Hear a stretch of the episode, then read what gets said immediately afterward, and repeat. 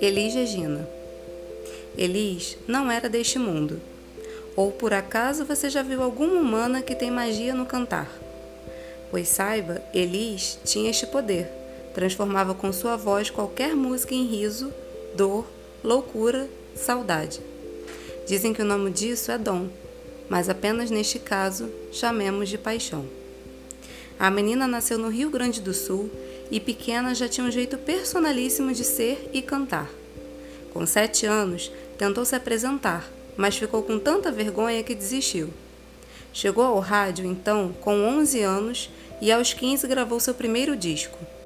Pouco depois, foi para o Rio de Janeiro tentar a sorte como cantora.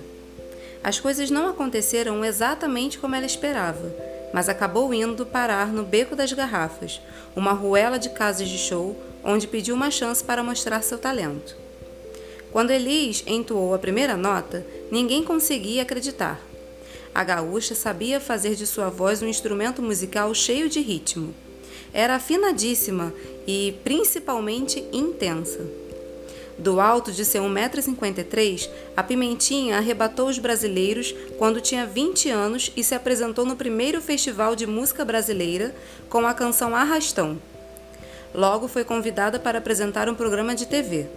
Depois vieram muitas outras gravações memoráveis: Águas de Março, Como Nossos Pais, Romaria. Dizem que nenhuma cantora queria tentar uma interpretação depois que Elis já tivesse feito sua versão. Ela era do tipo que fala o que pensa, então cantava música de que gostava e adorava descobrir novos compositores. Selecionava as canções, estudava as letras e pensava em como dar à melodia e à poesia um toque especial. Ao longo da carreira, fez espetáculos lotados e gravou quase 30 discos. Seu cantar beirava a perfeição. Teve três filhos e dois casamentos.